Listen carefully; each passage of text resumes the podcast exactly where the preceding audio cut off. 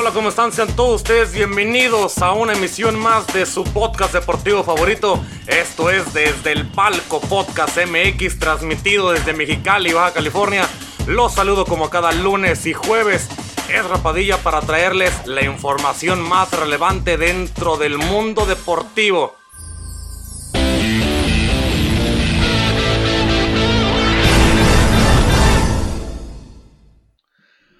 Hola señores, ¿cómo están? Muchísimo gusto saludarles. Yo soy Rapadilla. Bienvenidos a este episodio del desde el Palco Podcast MX. Un episodio más, el episodio número, número 77 ya para todos ustedes. Ya saben que nos pueden buscar en nuestras redes sociales.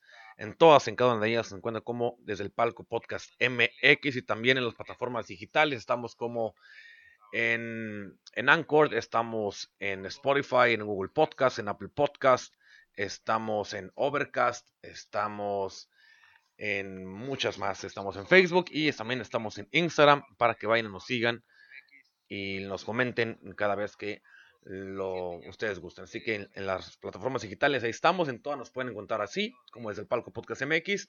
Y si tú estás escuchando y viendo este podcast en vivo, pues te mando un saludo y abajo en los comentarios puedes mandar tu saludo, dejar tu opinión, dejar una pregunta o lo que ustedes gusten dejar en el en vivo que hacemos todos los lunes y todos los jueves a través de Facebook a las 7 de la tarde, hora del Pacífico, 9 de la noche, hora del centro de la Ciudad de México. Pero bien, señores, vamos a empezar con las, con las, con las notas. Ya, ya miraron lo que tenemos para el día de hoy. Y empecemos rápidamente con el Canelo Álvarez, pues lo que pasó este fin de semana, lo que pasó el sábado, pues ya saben, fue un...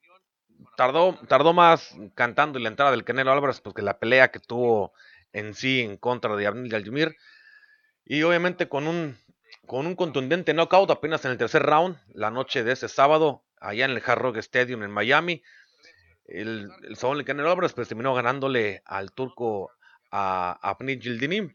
Si bien el boxeador mexicano defendió bastante bien los títulos de peso supermediano del AMB y del CMB y que extendió su marca de 55 a 55 victorias, de las cuales 64 ha tenido por knockout. Esta eso también esta fue por nocaut, fue nocaut técnico, ya que al cuarto asalto el turco ya no salió a, pelear. El Canelo Álvarez eh, ahora tiene 55 ganadas, una derrota y dos empates.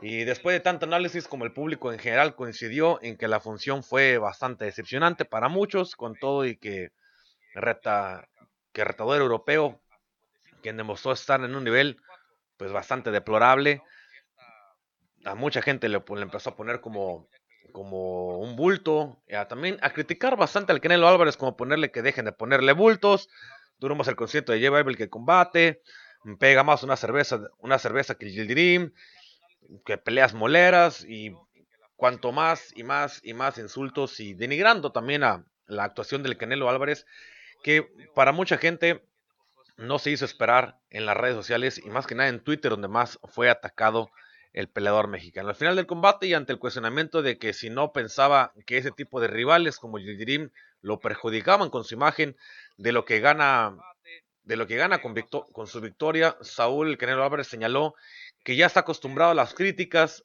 y que le seguirá recibiendo aunque le gane a los mejores. Así lo dijo en una entrevista al terminar la pelea a la cadena de Box Azteca. Dijo, no me importan las críticas, la sigo recibiendo. Peleé con el mejor de las 168 libras en diciembre.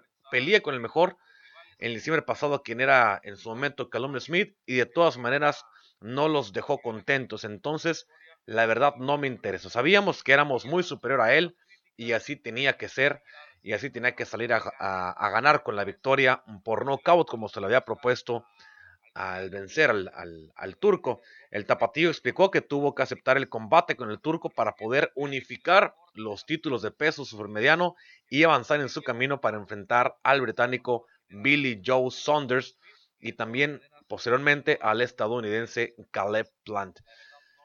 De hecho, por eso peleó Canelo Álvarez contra este, contra este competidor. No fue por ninguna otra razón, fue porque una, el, Consejo Mundial de Boxeo y, la Asociación Mundial de Boxeo era el, era el peleador que ya tenían de, no cinchado, pero el, el, peleador que ya estaba en turno para enfrentar al Canelo Álvarez. Y aparte, como el Canelo quería juntar las dos, las, los dos cinturones en una sola, el, el, competidor o el rival mandatario por parte de la, del consejo era Dream. No es algo que prácticamente lo elige el Canelo, lo elige, lo elige la asociación, elige el consejo. Ahí donde el que tendría que ver el problema de esto es, es Sulaimán, que es el, presidente del Consejo Mundial de Boxeo, y más que dejarle el, la, la, decisión a, Álvarez, al, Canelo Álvarez, que, que, bien, obviamente si él pudiera poner a alguien más, pues lo, lo haría. En una entrevista también, en una de las mismas entrevistas, dijo el Canelo Álvarez, para ser sincero, tenía que pelear con Dream para buscar unificar los títulos de la categoría, así como lo acabo de pronunciar hace rato. Si no fuera así, no hubiera peleado contra él, no hubiera peleado contra Dream. Obviamente, después de ese triunfo, el monarca eh, supermediano, de la OMB, que es también uno de los consejos, aquí, aquí juntó al Consejo Mundial de Boxeo la Asociación Mundial de Boxeo y va contra la Organización Mundial de Boxeo. Quiere juntarlos, la idea, la idea de Canelo Álvarez es juntar los cuatro cinturones de todos los consejos, de, todas las de todas las, categorías a las cuales, en las cuales él está. Va por la va a pelear contra el supermediano de la OMB, de la Organización Mundial de Boxeo, el próximo 8 de mayo, es quien es Billy Joe Saunders, que ya esta palabra, esta pelea, era necesaria tener, agarrar, era necesaria tener que agarrar esta pelea para poder pelear contra, contra Saunders. Y ya está hecho, ya está hecha, ya se, se va a pelear contra él. No hay otra manera en que se tenía que, se tenía que hacer esto. Era de esta manera. La verdad, era de esta manera, no había otra cosa. No es, no el, y esto no es problema completamente de, del Canelo. También el Canelo dijo lo siguiente, Saunders es un peleador muy difícil, pero es el campeón de la OMB y quiero ese título, así también lo dijo, y todos, quieren un pedazo del Canelo, pero no se lo daré a cualquiera. Eso refiriéndose a que pues, todos quieren pelear contra el Canelo Álvarez, pero no todos están en la posición de pelear contra el Canelo Álvarez. Si bien Saunders es el campeón supermediano de la OMB y el Canelo Álvarez busca eh, tener esos cuatro cinturones de las, de, las organizaciones correspondientes, pues tiene que pelear ahora contra Saunders, quien es el rival a vencer en el próximo 8 de mayo. Para que pudiera aspirar a, esta unificación de los cinturones, tuvo que pelear esta, esta pelea contra el Dream, que, está, que era el, el oponente del Consejo Mundial de Boxeo, era el, el, que tenía el cinturón del Consejo Mundial de Boxeo. Así que esas son las razones principales por las cuales el Canelo Álvarez terminó peleando contra, contra Dream. Nadie en Latinoamérica ha sido monarca de los cuatro organismos al mismo tiempo y eso es algo, y eso es algo que quiero. Así lo dijo Saúl el Canelo Álvarez en, una entrevista posterior a la pelea. Y nadie en el mundo lo ha hecho en los supermedianos, por lo que quiero hacer historia. Es la razón principal por la cual el Canelo quiere y busca tener este tipo de peleas. Sin importar si, si para su momento Sonder llega mal a la pelea, llega demacrado, llega en, mala condición física. Al Canelo Álvarez no le importa de cómo llegue Saunders o cómo esté Saunders o cómo es que esté cada uno de los competidores contra los cuales va a tocar pelear. El Saúl quiere los títulos correspondientes de esas, de esas divisiones o de esos consejos y va a querer ir por ellos y va a ir por ellos y para que, para que sea algo que no tengan que alegarle tanto a, Saúl Álvarez, pues obviamente no se los van poniendo porque son los competidores que, que tienen ahí las, las, las, armas, tienen ahí la, la, oportunidad de pelear porque son los campeones vigentes, así que es la única manera. Sí, se tiene que ver algo que tiene que ver algo Soleimani y el Consejo Mundial de Boxeo, tienen que checar mucho mejor quién más, quiénes van a ser los competidores, porque es imposible que tengan una diferencia en la forma en que tuvieron la diferencia entre esos dos peleadores. Es inverosímil que Gildirim se haya subido, aguantar tres, tres, tres rounds nada más y no haya hecho nada más que estar literalmente haciendo el sparring a Saúl Álvarez. Siendo, siendo verdaderamente muy objetivos, Saúl Álvarez le pudo haber ganado a, a este muchacho en el primer round, en el primer asalto, a lo más en el segundo asalto.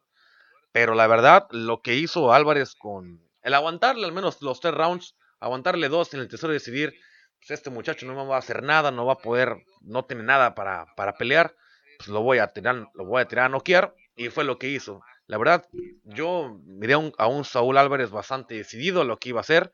Yo miré a un Saúl Álvarez bastante eh, concentrado en querer noquear a, al Gildirim.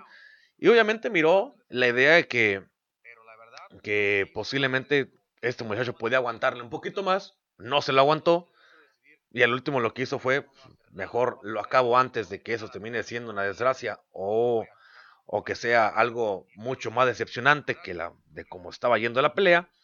Pues decidió acabarla en el tercer round y decir, ¿saben qué? Pues aquí estuvo, aquí ya no pasa nada, vámonos mejor de aquí, lo noqueo y, y que ya. Para mí fue una, la mejor forma que pudo haber hecho el Canelo decidirlo de esta manera, terminarlo lo más rápido posible, sin el hecho de llegar a los 12 rounds o a los 8 rounds donde, donde pudo haber sido peor para, para el turco, el seguir peleando y aguantando y aguantando, llegó a un punto en el cual sus piernas ya no le iban a dar. Y en el tercer round sus piernas ya no le estaban dando. Ese muchacho no iba a aguantar un cuarto, un quinto, mucho menos un sexto round. Era casi, era prácticamente imposible que te pudiera aguantar tantos rounds. Cuando tenía dos años que no peleaba este muchacho. Y era prácticamente imposible que le pudiera ganar a, a Saúl Álvarez. Estaba aferrando con el 1% que tenía Gildirim para ganar la pelea. En las casas de apuestas era 99 contra 1 se quiso amarrar a ese 1%, pero solo le aguantó, solo le aguantó 3, rounds. Así que, pues mal por ese tipo de peleas, pues bien por el Canelo, aunque mucha gente lo tiene, lo tiene como sobrevalorado. Para mí es un peleador que se demuestra día con día el del nivel en el que está, él solo en el nivel en el que está. Está en un buen nivel, que le pongan esos bultos, eso, eso no es problema del Canelo. Y cuando pelee contra los grandes o contra los que la gente espere, lo más seguro que Canelo pueda terminar ganando. Y la gente aún así lo va a seguir criticando de una u otra manera. Y es algo que ya para, para Álvarez, ya lo dijo, me van a seguir criticando y ya no me interesa que lo hagan o no lo hagan. Pero bueno. Vámonos con ah, la siguiente información. Con José María Bartomé, en la segunda nota que tenemos el día de hoy, el expresidente del Barcelona fue detenido allá en los en las oficinas del Barcelona. El expresidente del Barcelona, quien es José María Bartomé, junto con el, exdirector del área de la presidencia, quien es Jaume Masferrer, y el actual director general del club, quien es Oscar Grau, han sido detenidos este, en la mañana de este lunes por los mozos de escuadra, según han confirmado, lo han confirmado varias fuentes judiciales españolas. La policía catalana ha entrado o entró esta mañana a registrar las oficinas de la entidad azulgrana, situadas ahí en el Camp Nou, buscando información del caso denominado como el Barça Gate. En las diligencias previas, los mozos de escuadra encontraron indicios de posibles administración desleal y o corrupción entre varios particulares. Esta investigación judicial, que parte de una denuncia, del grupo de opinión azulgrana que se autodenomina eh, Dignidad Valgrana, se encuentra aún bajo secreto de sumario que ha sido alargado seis veces por el juzgado de, instrucción número 13 de la audiencia de Barcelona. La última prórroga finaliza el próximo 10 de marzo de este año. El Barçagate es el caso en el que una empresa contratada por el Barcelona presuntamente había llevado a cabo en las redes sociales una campaña de desprestigio de individuos y entidades no afines a la junta directiva de José María Bartomé. También se decía que esa, esta empresa que, que, fue creada por parte del Barça Gate, que desprestigiaba también a varios jugadores del equipo, hablando como Messi, hablando como, como Gerard Piqué y a otros, otros cuantos exjugadores del, del, equipo, del, equipo, del equipo español. Así que una gran, gran gran problemática la que se está metiendo o la que brincó el día de hoy, lunes, allá en España, ah, en contra de José María Bartomé y contra varios, varios funcionarios o varios directivos del, del, equipo del Barcelona. Lo que la verdad es, es algo que está bastante pesado porque el hacer una campaña desleal en contra de varios, tanto de, de gente que al al interior del club como como de varios jugadores, la verdad es algo que debe de, debe de preocupar, porque la forma en que se está haciendo, en que se hizo,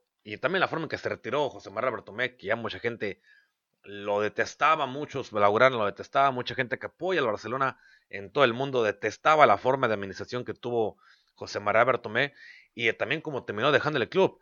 El club ahorita está ah, hundido en un verdadero pero problemón que están teniendo, pero un verdadero problema inmenso lo que están teniendo, un problema inmenso. Pero es algo que la verdad que con el tiempo no creo que se pueda manejar de la mejor manera. Si están teniendo un problema que es verdaderamente inmenso, la verdad sí va a ser bastante, bastante complicado el que el que eso se pueda ver, se pueda ver mucho mejor. La neta está mal lo que está haciendo el Barcelona. O lo como está siendo dirigido prácticamente. El Barcelona es, ese es un problema enorme el que trae de esto.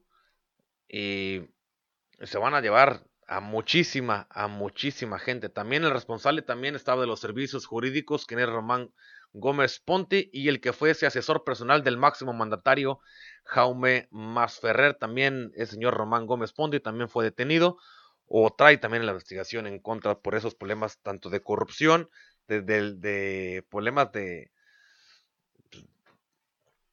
problemas desleales que hay en contra de, varios de los presidentes o de los directivos del Barcelona. Así que un problemón inmenso en el que están metidos estos, estos señores. Así que esta policía catalana se personó a la primera hora del, día de hoy, de hoy lunes, en las oficinas del club para efectuar diversos registros en varios despachos, cerrando el edificio y prohibiéndole entrada a cualquier persona, incluidos los empleados que aún no llegaban al inmueble y no permitieron que los, que los presentes abandonasen las instalaciones, aislándose a varios ejecutivos a quienes fueron intervenidos a sus, a sus ordenadores, a la vez que, se incautaban diversos materiales para tomarlos como evidencia. En paralelo a la intervención de las oficinas de Barcelona, otra oficina, otra parte de la policía se había trasladado al domicilio de Bartomé, donde Bartomé fue detenido allá en su domicilio,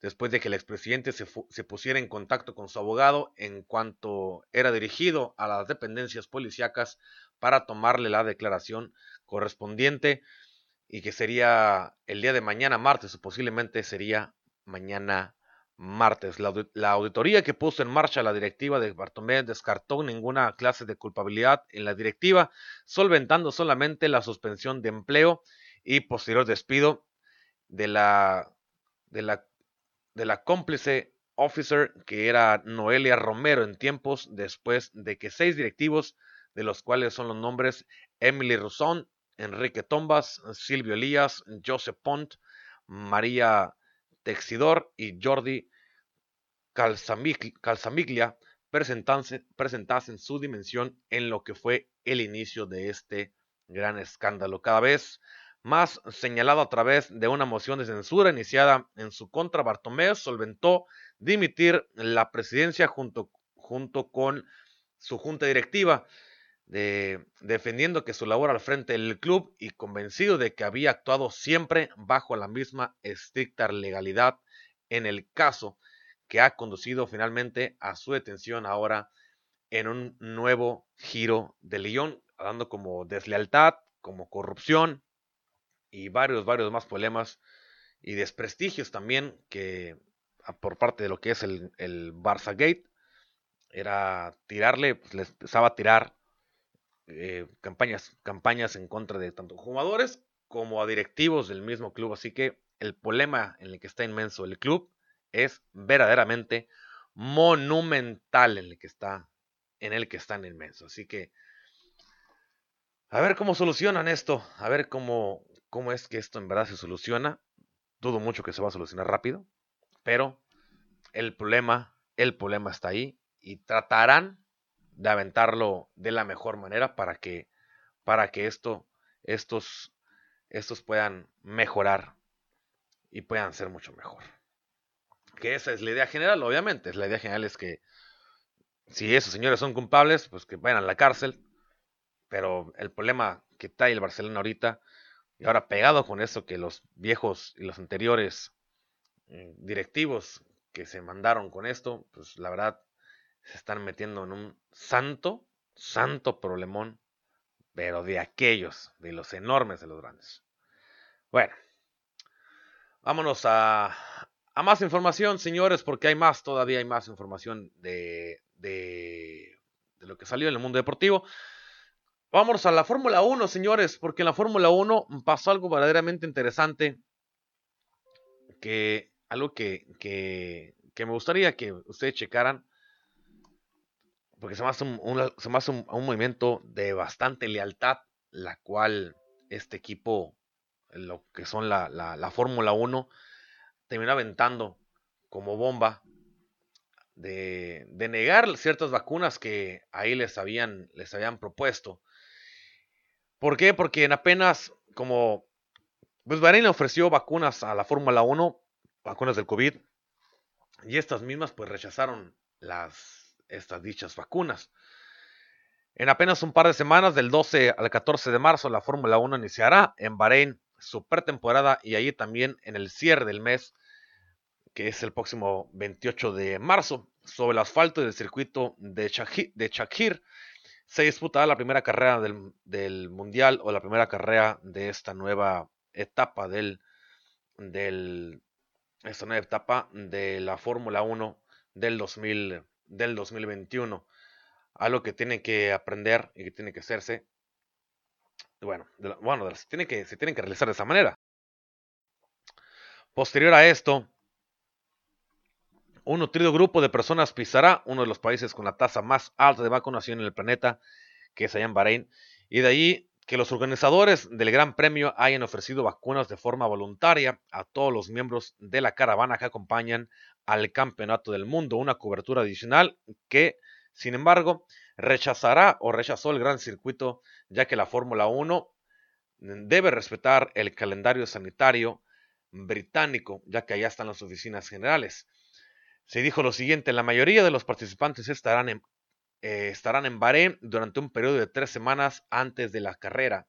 Esto ofrece una oportunidad única para brindar protección adicional a quienes deseen aprovechar esta oportunidad en forma de vacunación.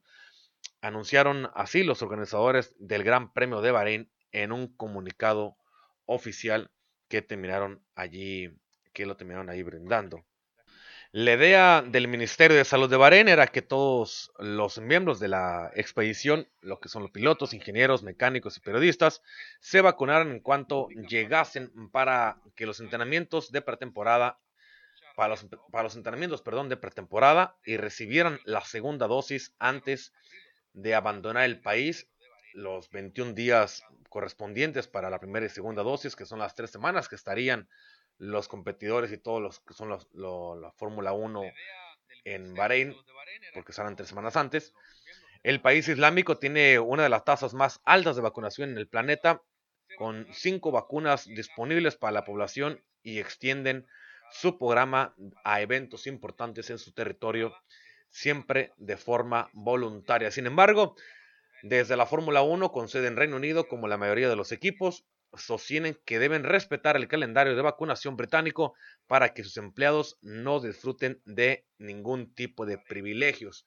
Y dijeron lo siguiente, así lo dijo la organización, no queremos ser un grupo itinerante y formamos parte del sistema de salud del Reino Unido, así sostienen desde la organización, desde las oficinas de Reino Unido, lo dicho por parte, o la respuesta dicha por parte de la Fórmula 1 hacia el Gran Premio de Bahrein y a los organizadores del Gran Premio de Bahrein al rechazar esta solicitud o esta, pues, no es solicitud, sino están rechazando esta oportunidad de que, que se puedan vacunar, que Bahrein lo está haciendo de la mejor manera, esa. ellos no están pasando de lanza con ninguna autoforma, ellos tienen la oportunidad de poderla brindar, pero la Fórmula 1 prácticamente ahí se está deteniendo y si saben qué, pues no, la verdad no la quiero, no la deseo y prefiero que se la den a alguien, a alguien más.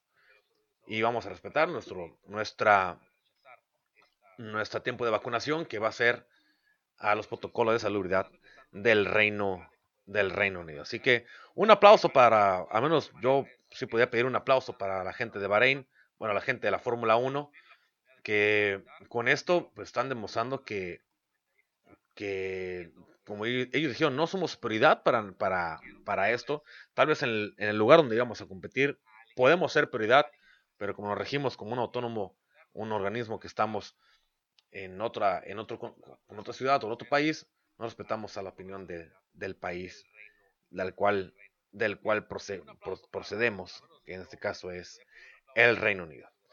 Bien, pues señores, vámonos a la jornada número 8 de la Liga Mexicana. Y por los resultados acá, just, acá los resultados de la fórmula, de la fórmula, de la, de la jornada número 8 de la Liga, de la Liga MX, pues mantienen, mantienen a un Cruz Azul en la cima de la tabla como único líder en el torneo de Guardianes 2021 después de derrotar a León al llegar y llegar a los 18 puntos en la cima del campeonato. Los dirigidos por Juan Reynoso se olvidaron por completo del mal arranque del torneo y ahora son candidatos a ganar su lugar directo en la liguilla de esta temporada. Detrás viene el equipo de las Águilas del América, que son que con su triunfo ante Pachuca poco les afectó la derrota en la mesa sufrida ante el equipo de Latas de la, jornada pasada. Pues aunque no han dado un fútbol espectacular, no dejan de ser jugadores efectivos o, o tener resultados bastante efectivos y siguen siendo superiores en el terreno de juego ante los competidores o los equipos que les han puesto.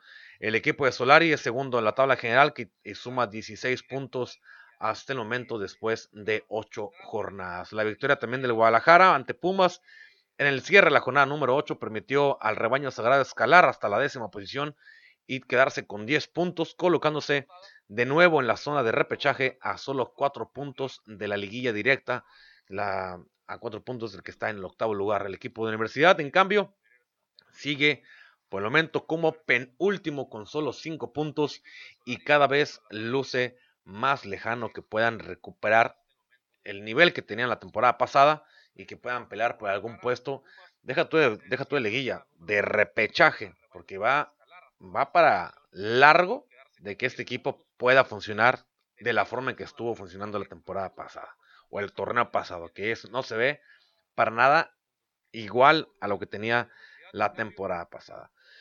En la Sultana del Norte, tanto Rayados como Tigres empataron sus respectivos encuentros ante Cholos y San Luis respectivamente por lo que pierden terreno en la carrera por los primeros cuatro puestos y se quedan con las posiciones 7 y 9 respectivamente. La tabla general quedó de la siguiente manera, después de ocho partidos, ocho partidos seguidos, el equipo de Cruz como ya comentado, se queda con la cima con 18 puntos, le sigue la América con 16, Santos avanza con, con 15 puntos y el equipo de Toluca se queda con 14 unidades. Cholos suma 13 puntos, Puebla y Monterrey con el sexto y en el séptimo lugar con 12 puntos. En el octavo y en el noveno se encuentra San Luis y Tigres con 10 puntos.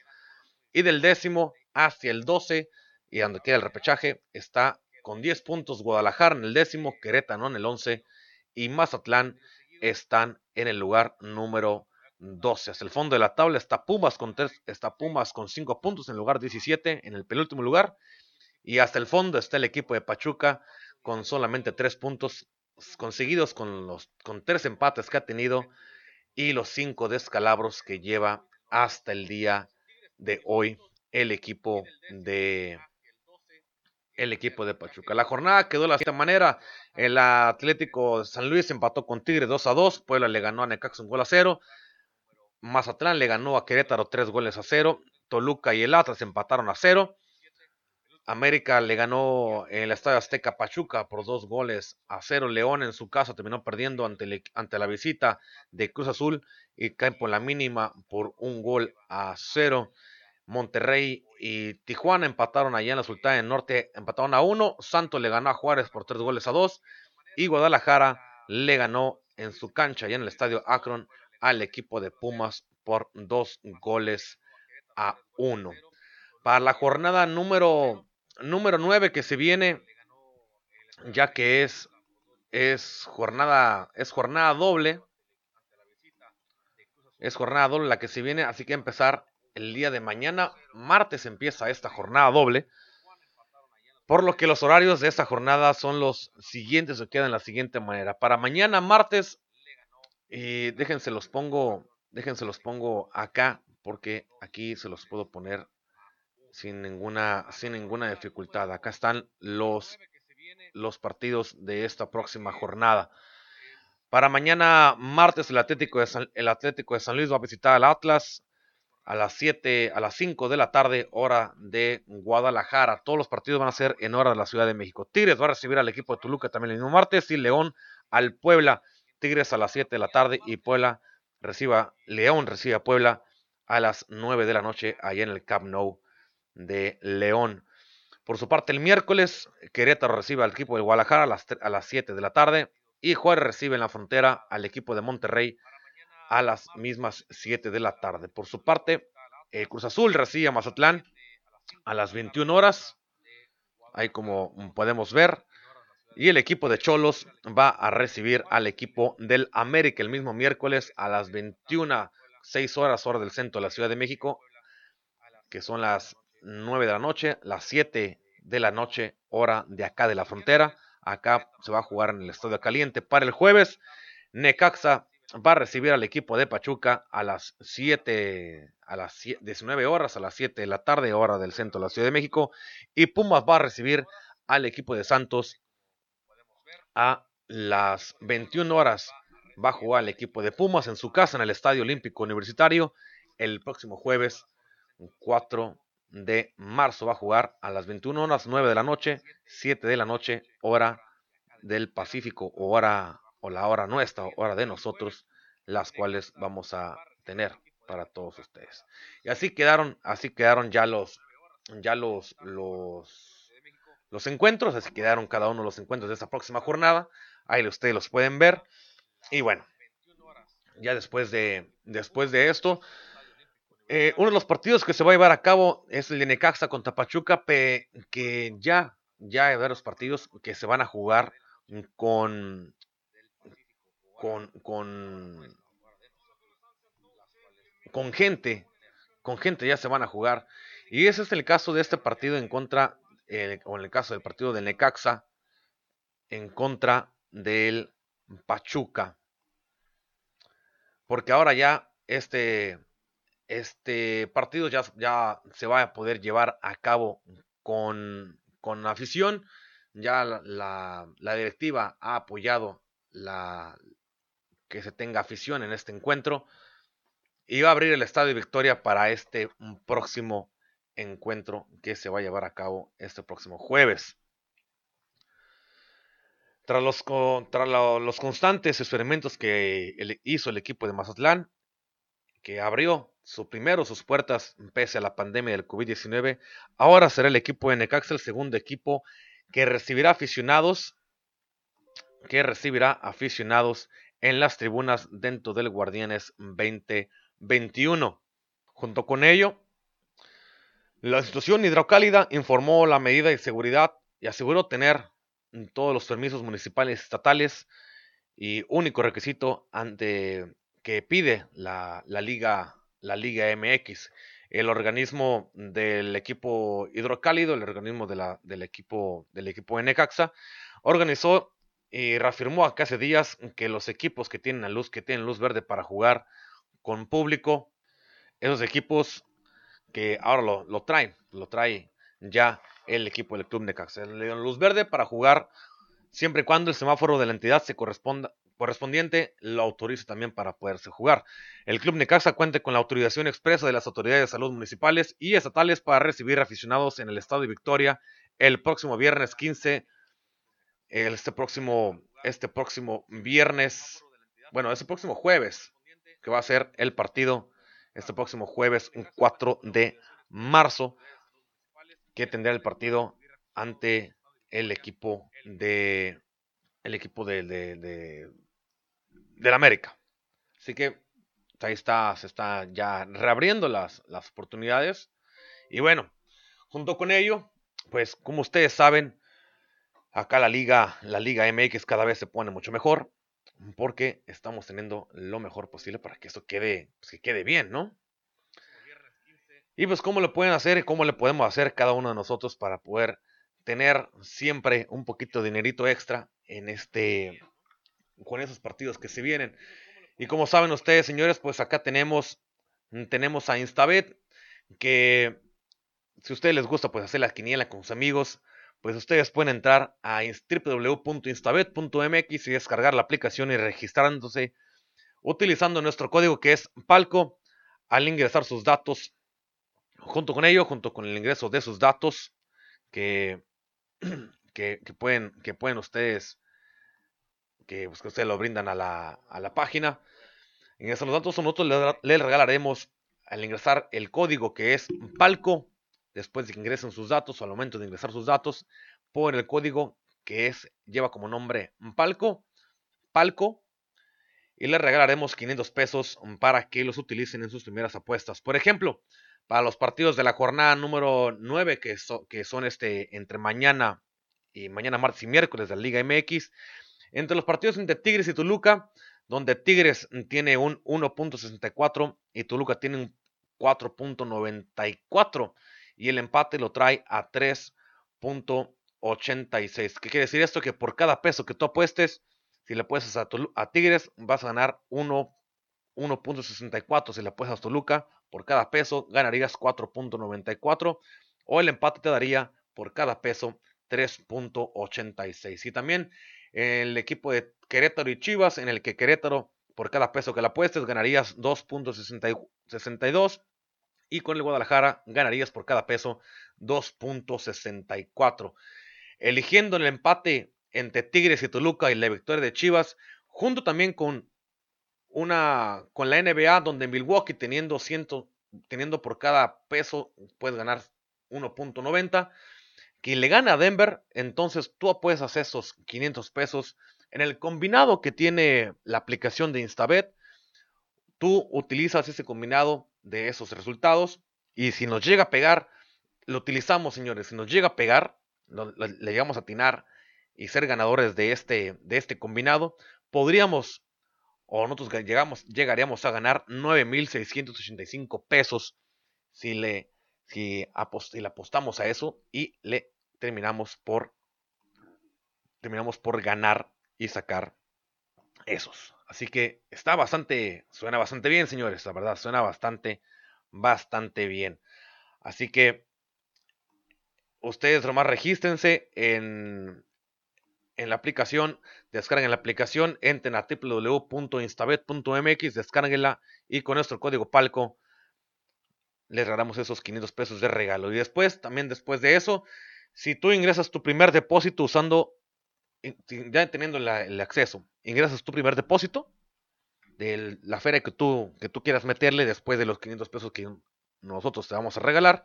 Ese primer depósito, utilizas el código PALCO100, te duplicamos ese primer depósito. De lo que tú le pongas, 100 pesos, 200, 300, lo que tú le gustes, la primera vez que tú deposites, te vamos a duplicar ese depósito. Así que recuerden, señores, con Instabet, Instabet MX y nosotros, como es el Palco Podcast MX, sean parte de la acción para que puedan ganar y ganar mucho mejor. Así que ahí lo tienen, señores. Descarguen Instabet y utilicen nuestro código Palco al momento de registrarse. Bien, señores.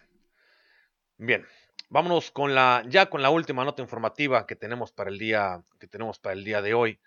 En esta en esta última en esta última nota informativa bueno, de las últimas que tenemos, Mohamed Salah. Bueno, no, no, creo que nos alcanza ya lo, lo, de Mohamed Salah. Tenemos una noticia de Mohamed Salah que posiblemente termine yendo para el Barcelona, o, al menos así están, están, las ideas de que, de que por la salida de Messi, Mohamed Salah pudiera dejar el equipo rojo, el equipo de Liverpool, y pudiera unirse a las filas del Barcelona. Esos todavía son hasta el momento, son rumores.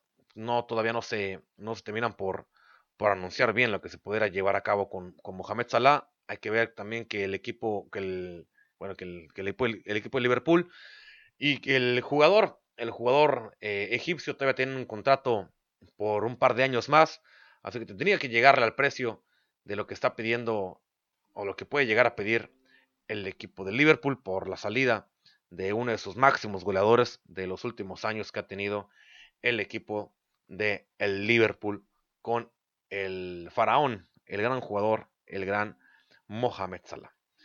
Y vamos a terminar con el con la, con la NFL, señores, porque JJ Watson anunció que se unirá a los Cardenales de Arizona y que firmó un contrato de dos años con los Cardenales que anunciaron el día de hoy, lunes, el acuerdo con el ya ahora JJ Watts, que se convierte en agente libre. Eh, fue dado de baja el mes pasado de los Tejanos, de los Texans de, Houston, equipo con el cual ganó tres veces el premio mejor jugador defensivo de la NFL. Watt ha sido uno de los mejores jugadores de la liga durante una década, pero pidió salir de una franquicia de Houston que se ha abocado a la reconstrucción de su plantel y que por obvias razones no terminaba todavía por ser parte de la de esta renovación que tenía el equipo de los, de los Tejanos de Houston. Así que por eso el jugador, el jugador de 31 años se reencontrará con otro exacto de los Tejanos de Houston, quien es el receptor de Andre Hopkins, que ahora también juega en Arizona. Hopkins fue adquirido por los Cardenales mediante un canje hace un año, el año pasado, y Watt fue titular en todos los 128 partidos que disputó durante los últimos 10 años con el equipo de los Cardenales de Arizona, luego de ser tomado como la primera selección del equipo en el draft en la onceava general allá en el 2011 procedente de la Universidad de Wisconsin. En el 2017, Watts ganó el premio Walter Payton de la NFL por sus iniciativas para ayudar en Houston tras el devastador paso del huracán Harvey. Así que enhorabuena para JJ Watt, que ahora ha dejado como agente libre al equipo de los Tejanos de Houston y se une por decisión propia. Ahora va a jugar con el equipo de los Cardenales de Arizona. Así que enhorabuena para Watt, un jugador que ya no entraba en los planes, por eso no fue renovado por el equipo de los Tejanos de Houston. Un equipo que prefiere su reconstrucción general que a mantener a algunos jugadores que les ha dado mucho y que se, se ha ido como, se fue como un grande, como un grande el señor Watt o este muchacho Watt del equipo de los Tejanos de Houston y ahora se alista con los Cardenales de Arizona. Así que enhorabuena para él, enhorabuena que ha, obtenido un mejor, un mejor trato, un mejor convenio con otro, con otro equipo. Y bueno, qué bueno que le está, que le pueda ir, que le pueda ir bastante bien con el, con los Cardenales de Arizona en su nuevo equipo. Y bien, señores, bueno, pues señores, esto es todo por hoy. Muchísimas gracias por estar conmigo. Cuídense mucho. Yo soy Irra Padilla y lo despido de este programa que es el número 77 ya desde el Palco Podcast MX. Ha sido un verdadero gusto y un placer estar aquí con ustedes. Cuídense mucho, yo me despido de las plataformas digitales. Ya saben que nos pueden seguir buscando como en Facebook como desde el Palco Podcast MX. En todas las plataformas estamos así. En Facebook, en Instagram, en Spotify, en Anchor. Estamos también en Google Podcast, en Apple Podcast, en Overcast y en la página que ustedes deseen y gusten nos van a poder encontrar de esa, de esa manera. Así que cuídense mucho, señores. Ha sido un verdadero gusto. Nos escuchamos pues la próxima ocasión. El próximo jueves para los del en vivo. Y en el próximo capítulo para que nos escuchan a través de nuestras plataformas digitales. Yo soy Rapadilla, señores, y esto es el Palco Podcast MX, donde el deporte, el deporte es nuestra pasión. Cuídense mucho.